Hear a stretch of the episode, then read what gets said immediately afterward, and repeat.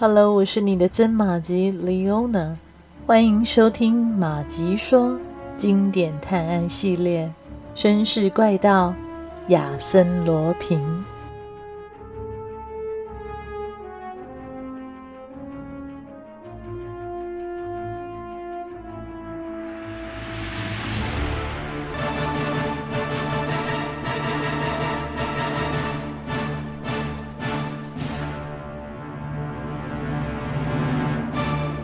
一早就把仆人打发走，打开花园的栅栏，等待萨尔瓦托的到来。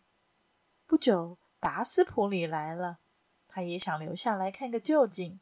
更有趣的是，昂代马特夫人也慌慌张张的瞒着丈夫跑来了。她说：“有人约昂代马特今晚在这确认设计图及交换书信。”就这样，我达斯普里。和昂代马特夫人藏在壁炉旁边，以天鹅绒帷幔作为屏障。从这里我们可以看清楚整个房间。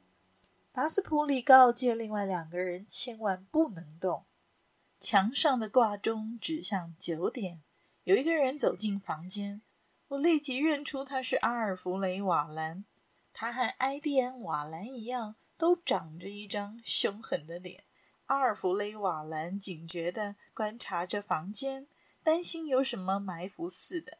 他一路小心翼翼地走到了墙上挂着的镶嵌画前，手指顺着手持利剑的白胡子老国王的肩膀和脸摸去。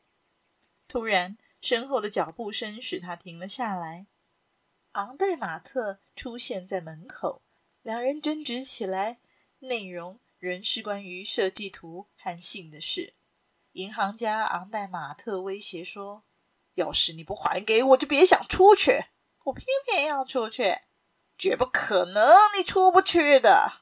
瓦兰见银行家态度坚决，退了一步，嘴里嘟囔一句：“好吧，好吧，有什么事你就快说吧。希望这件事快点做个了结。”这样的场面让藏在壁炉后面的我们感到诡异。这主角萨尔瓦托怎么还不登场呢？昂代马特先生沉默一会儿后说道：“我只要你告诉我，当年你对路易工程师到底做了什么。”瓦兰冷笑着，不正面回答昂代马特的问题。他说：“路易工程师的失踪跟自己一点关系也没有。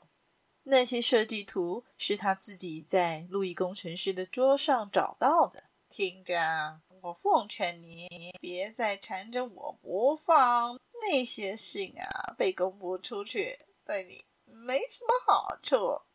昂代马特夫人听到瓦兰这样说，不禁轻呼了一声，这下惊动了瓦兰。他拿出手枪，想强行冲出去。突然间，一声枪响，瓦兰手里的武器应声落地。我吓了一跳，这一枪。竟然是达斯普里开的。此时他已经一个箭步走出帷幔，跨到昂代马特和瓦兰的中间。他对吓傻在那儿的银行家说道：“先生，请原谅我插手管这件事，我实在看不下去了。你的牌技太糟了。”接着，达斯普里转向瓦兰，一反平时的和气，威胁的对他说道。我们两个来较量较量吧，朋友。主牌是红桃，我出七。说着，达斯普里把带有七个红桃的铁片伸到瓦兰的鼻尖下。只见瓦兰脸色苍白，两眼睁得大大的，整个人都吓傻了。你你是谁？瓦兰结结巴巴地问。我已经说过了。我是一个爱管闲事的人，而且是个一定会把闲事管到底的人。你想要我做什么？交出您的设计图和信件。不不不，我什么也没带呀！别跟我耍花招，我什么都知道。今天上午你收到一张便条，要你晚上九点来这儿，并且带着设计图来。虽然你是个笨蛋，但是有一点你做的不错，很听话。所以快点！我知道你把设计图带来了，交给我吧。我简直没想到，平日随随便便、和和气气的达斯普里，现在竟然一反常态，言语神态间有一股凛然的威严，把瓦兰给治得服服帖帖的。瓦兰交出了设计图，不过他对达斯普里要求一万法郎。达斯普里。转头向昂代马特说：“好吧，先生，就请你开一张支票吧。”昂代马特半信半疑地开了一张支票。虽然他不清楚眼前这位神秘人究竟要做什么，但他的直觉告诉他，这个人是来帮他的。瓦兰伸出了手，但立即被达斯普里挡开。“朋友啊，事情还没完，那些信呢？”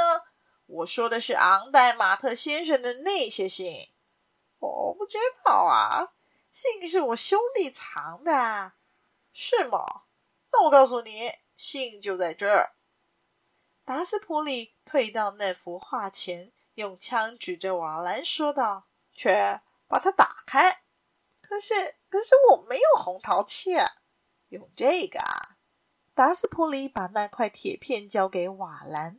瓦兰吓得往后一退，喊道：“啊，不，我我不想，这没什么可怕的。”达斯普里走向白胡子老国王的墙室，跳上一把椅子，把红桃漆贴在利剑下端的护手处，让铁片盖住剑刃，然后把一把锥子轮流插入红桃尖上的七个洞，抵住镶嵌画上的七块小石子。机关逐渐启动，国王的上身翻转过去，出现了一个大洞，里面是一个铁制的双层保险柜。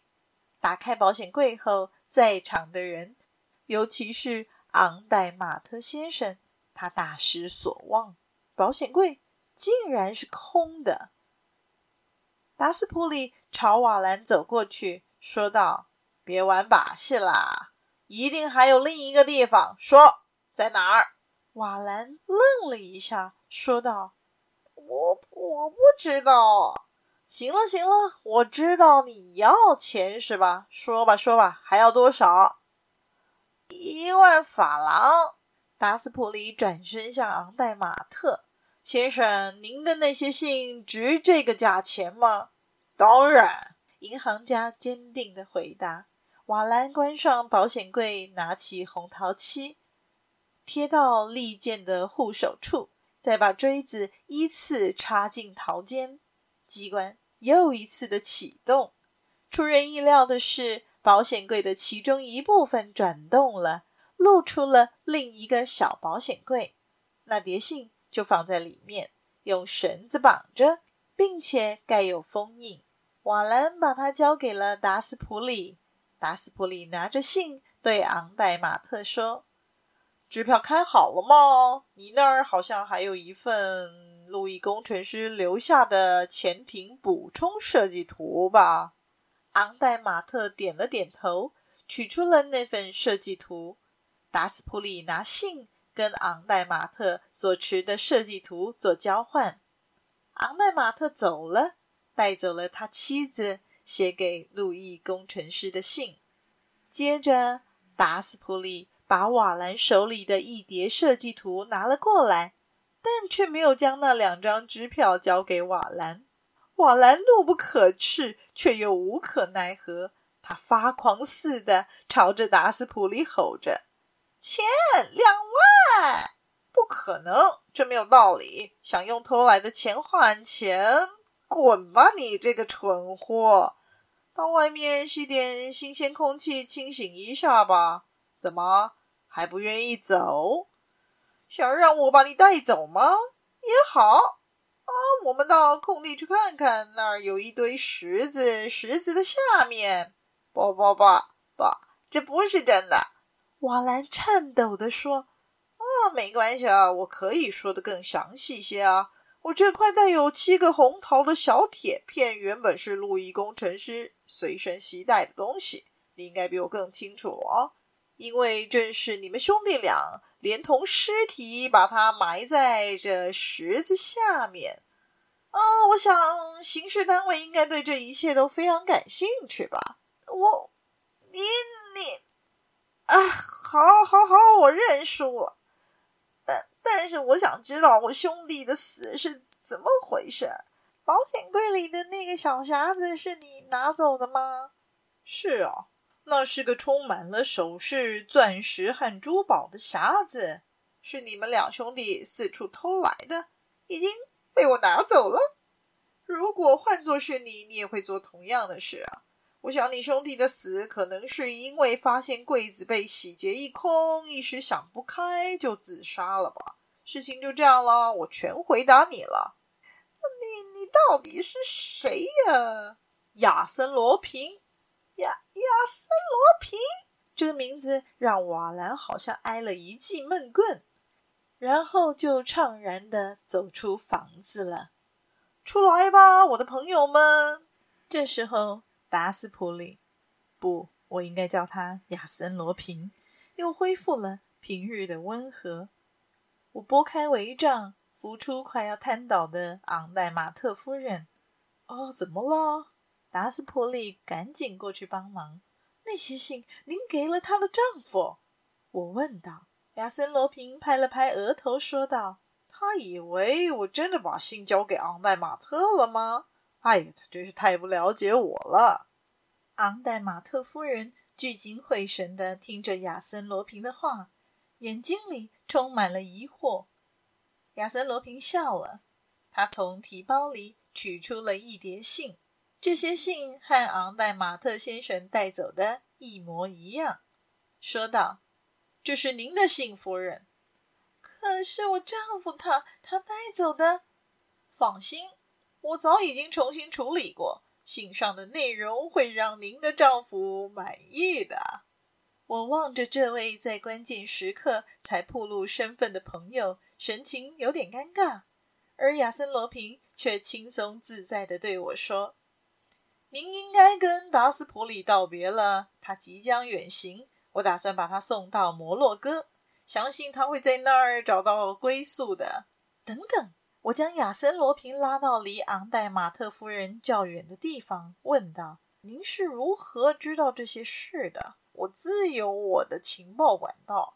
当我于六月二十二日晚间来到这里时，就猜到这幅画有特别的作用，而红桃七则是关键呢。在这个隐藏的保险柜里，我发现了瓦兰兄弟的来往信件，才知道他们的叛国行为。于是，我把一切公诸于众，也借此引诱他们出现。但您寻找设计图是为了什么呢？您想知道？